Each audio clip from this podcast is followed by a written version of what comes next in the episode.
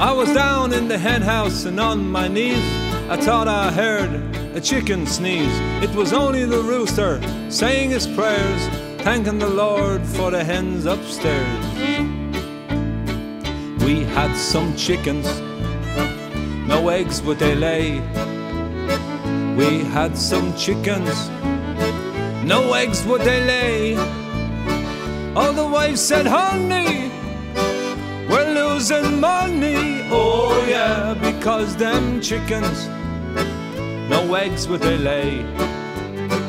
Then came a rooster into our yard, and he caught them chickens right off of the guard. They're laying eggs now, like they never used to, since that rooster came into our yard. We had a moo cow, and no milk would she give. We had a moo cow, no milk would she give. All the wives said, honey, we're losing money. Oh yeah, because that moo cow, no milk would she give.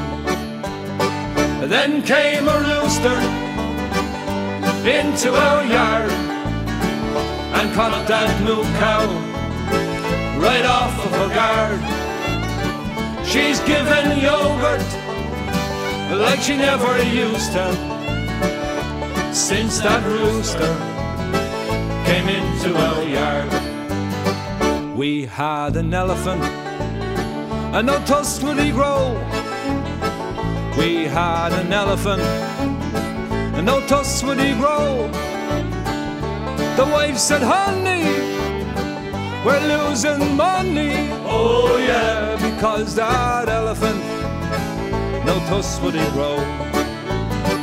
Then came a rooster into our yard and caught that elephant right off of his guard.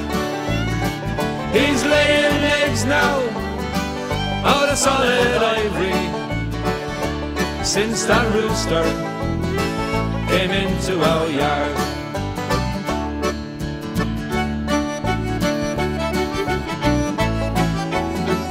We had a rooster, he was awfully gay. We had a rooster, he was funny that way.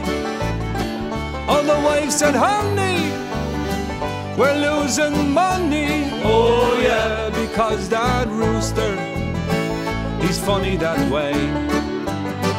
Then came a chicken into our yard, and she caught that rooster right off of his guard.